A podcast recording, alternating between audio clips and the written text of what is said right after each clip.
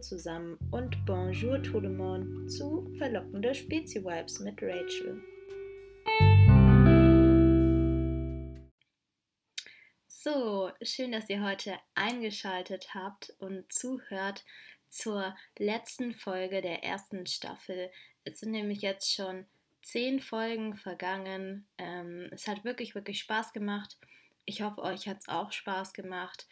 Aber ähm, der Sommer rückt natürlich immer näher.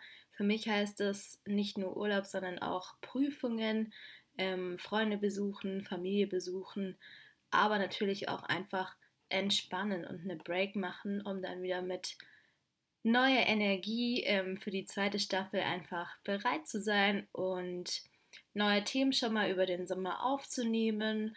Ähm, ja, und natürlich auch einfach mal Spaß zu haben. Ja, also ihr habt wahrscheinlich auch ähm, die Titel, ja zumindest die Titel der letzten Folgen ähm, euch angeschaut, wisst, worüber ich geredet habe. Darauf will ich jetzt heute auch nochmal wieder darauf aufbauen, nämlich es ging in den letzten Folgen um Black Lives Matter, um das Movement, das eben nicht nur ein Trend ist, sondern wirklich auch ähm, viel, viel mehr ist. Und natürlich ging es auch nochmal um die Polizei, in der letzten Folge habe ich mit meinem Gast Dennis ähm, über die geplante Polizeistudie geredet.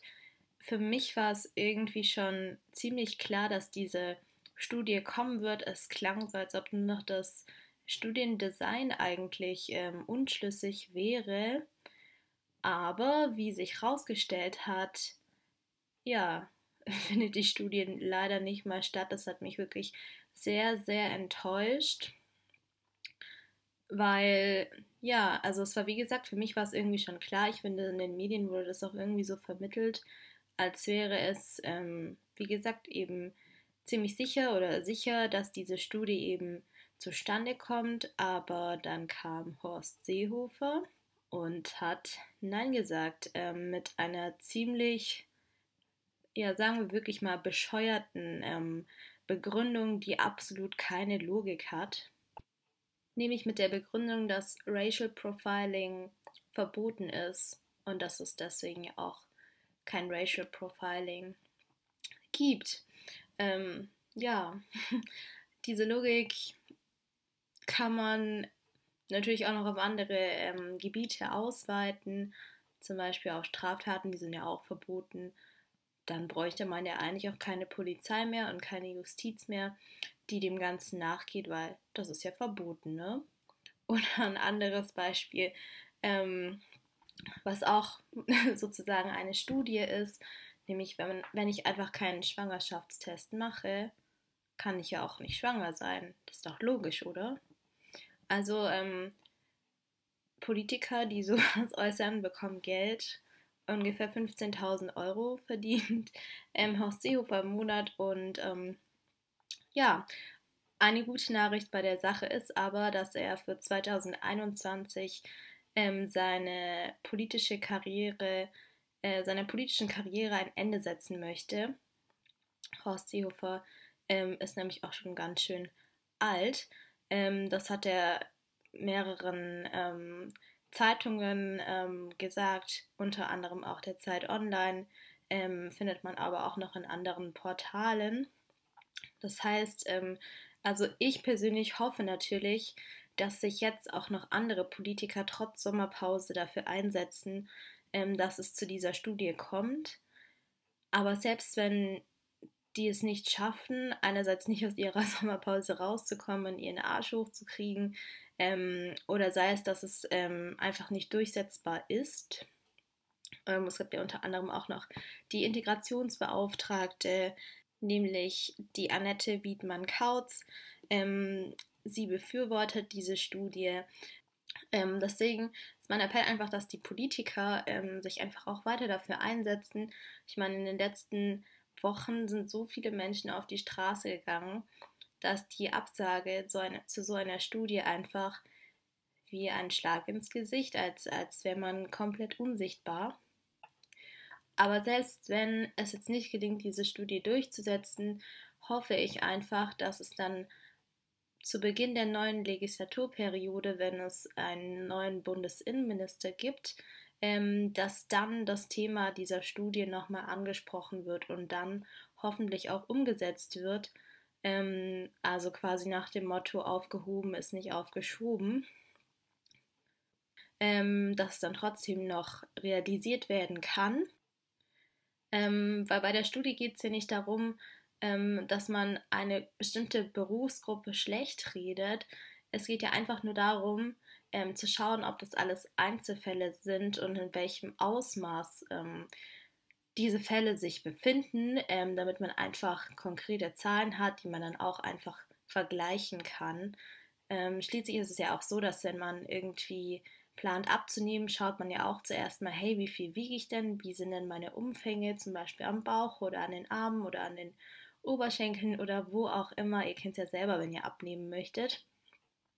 Und erst aufgrund dieser Daten könnt ihr dann einen gescheiten Trainingsplan oder einen gescheiten Ernährungsplan machen. Und so ist es eben auch bei dieser Studie. Diese Studie bringt einfach nur Transparenz und kann die ganze Lage ja dann nur noch verbessern, weil wenn man die Fakten einfach weiß, dann ähm, kann man eben auch Maßnahmen und Schritte einleiten, um da was Besseres daraus zu machen. Und an der Stelle muss ich jetzt einfach einen kurzen Schwenker zur studentischen Unternehmensberatung machen. Da ist es auch so, wenn man ähm, ein Projekt anfängt, macht man auch zuerst eine Situationsanalyse und plant dann aus diesen Daten, Zahlen, Fakten, Interviews, whatever, plant man dann ähm, weitere Maßnahmen und Schritte, die man gehen könnte, um die Situation zu verbessern. Und zwar mit dem Kunden. In dem Fall hier bei der Polizeistudie wäre das dann eben mit der Polizei. Das ist ja nicht gegen die Polizei, sondern mit der Polizei, um was zu verbessern, von dem wir alle, alle als Gesellschaft profitieren. Also quasi ein Plan, Build, Run-Konzept. Und in ein paar Jahren könnte man dann eben schauen, wie sich diese Maßnahmen, ähm, ja, wie sich das alles auswirkt, indem man es trackt. Und dann sieht man dann eben auch, was für Schritte haben was gebracht, welche eher weniger. Aber wenn man nicht mal Zahlen und Fakten hat, dann wird man auch nicht wissen, ob sich was geändert hat. Das heißt, es, ja, man, man steht einfach auf der Stelle und, und weiß, weiß selber nicht, was in seinem eigenen Haus eigentlich los ist. Also die Absage der Studie war für mich jetzt, ähm, ja, so ist mir jetzt diese Woche schon echt nahe gegangen zu dem ich auch noch ähm, ja, verschiedene andere ähm, politische Aktivitäten ähm, die letzten zwei Wochen natürlich beobachtet habe und natürlich andere Themen auch ganz, ganz schlimm sind. Aber ähm, ich will euch natürlich auch an meinen positiven Erlebnissen ähm, teilhaben lassen. Nämlich ähm, ein Highlight für mich ähm, war der 60. Unabhängigkeitstag ähm, vom Kongo, also von der Demokratischen Republik Kongo. Ähm, alle, die es nicht wissen, äh, mein Vater kommt aus dem Kongo, sprich ich bin zur Hälfte Kongolesin. Ähm, wenn ihr mehr noch über meine Person und mich erfahren möchtet, dann verweise ich euch an der Stelle einfach an die Intro, ähm, also quasi die aller, aller, allererste Folge. Ähm, genau, 60 Jahre Unabhängigkeitstag ähm, war für mich auf jeden Fall ein Highlight, weil es war für mich nicht nur ein Tag.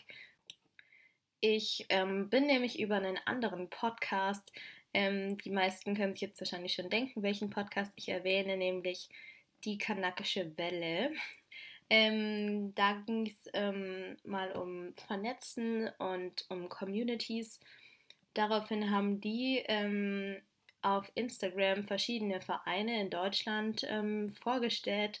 Und an der Stelle bin ich auf den DKJ in Frankfurt gestoßen, also das Deutsch-Kongolesische Jugendinstitut und habe kurz daraufhin denen natürlich gleich äh, eine DM geschrieben und ähm, habe mich dann auch nochmal förmlich per E-Mail gemeldet und ja, bin in den Verein eingetreten und durfte auch zur BISO-Konferenz kommen, die ähm, Anfang Juli war, am 4. Juli.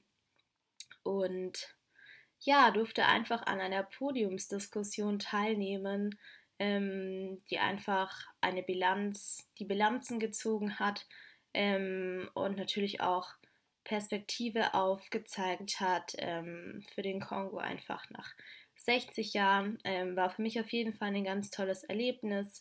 Tolle ähm, Referenten, die da waren und danach auch noch ein richtig, richtig tolles Sommerfest, richtig, richtig tolle Leute. Ähm, das war für mich mein Highlight. Ich glaube, man, man sollte sich auf jeden Fall politisch engagieren, ähm, auch immer wieder die Nachrichten hören, um zu schauen, was einfach abgeht. Aber ich glaube, was heutzutage auch ganz, ganz wichtig ist, dass man sich mental trotzdem wohlfühlt und trotzdem auch noch ja Highlights hat und einfach auch glücklich ist.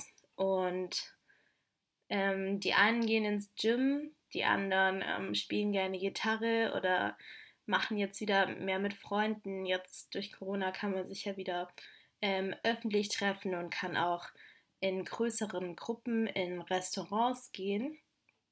Aber für mich war jetzt echt ein Highlight einfach ähm, dieses DKJ-Event bei der BISO-Konferenz in Frankfurt mit richtig, richtig tollen Leuten. Und ja, ich hoffe, hoffe, hoffe einfach, dass ihr auch ganz, ganz viele Highlights diesen Sommer noch sammeln könnt.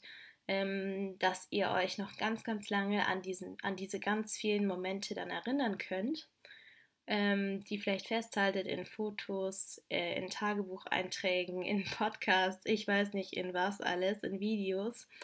Ähm, was ich damit eigentlich kurz und knapp sagen will, ist, ja, ich wünsche euch einen schönen Sommer und ich würde sagen, wir hören uns dann in Staffel 2, die wahrscheinlich so gegen Oktober, November dann rauskommen wird. Ich wünsche euch alles, alles Gute, macht's gut, bleibt gesund, passt auf euch auf, eure Rachel.